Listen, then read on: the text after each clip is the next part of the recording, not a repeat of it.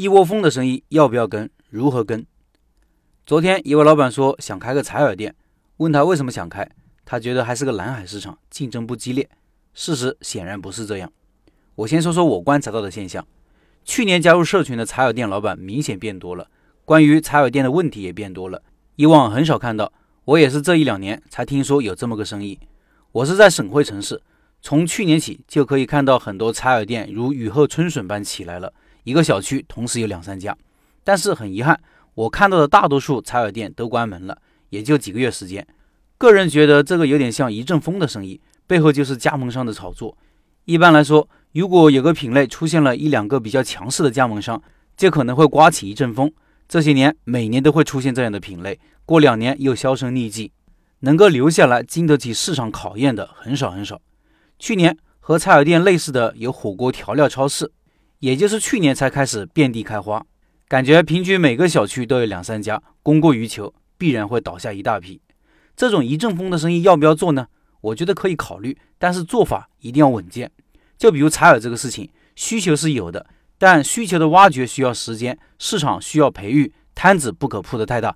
我小区外面从去年开始一共有四家采耳店，一家早关门了，有一家过完年关了，有两家现在还开着，都装修得很好，还挺大，很少见到有生意。老板估计也是进退两难。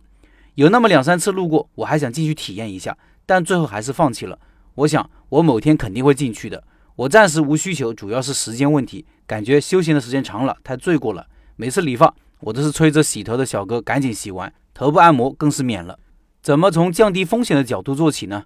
有一次，有位老板问我，他说：“老陈，我想在老家河南的一个县城开个采耳店，店的面积五十平米，可目前就我一个人，想招两个采耳师，一时半会也招不到。如果招不会的人，学采耳也是需要收一两千的费用，这个更不好招人。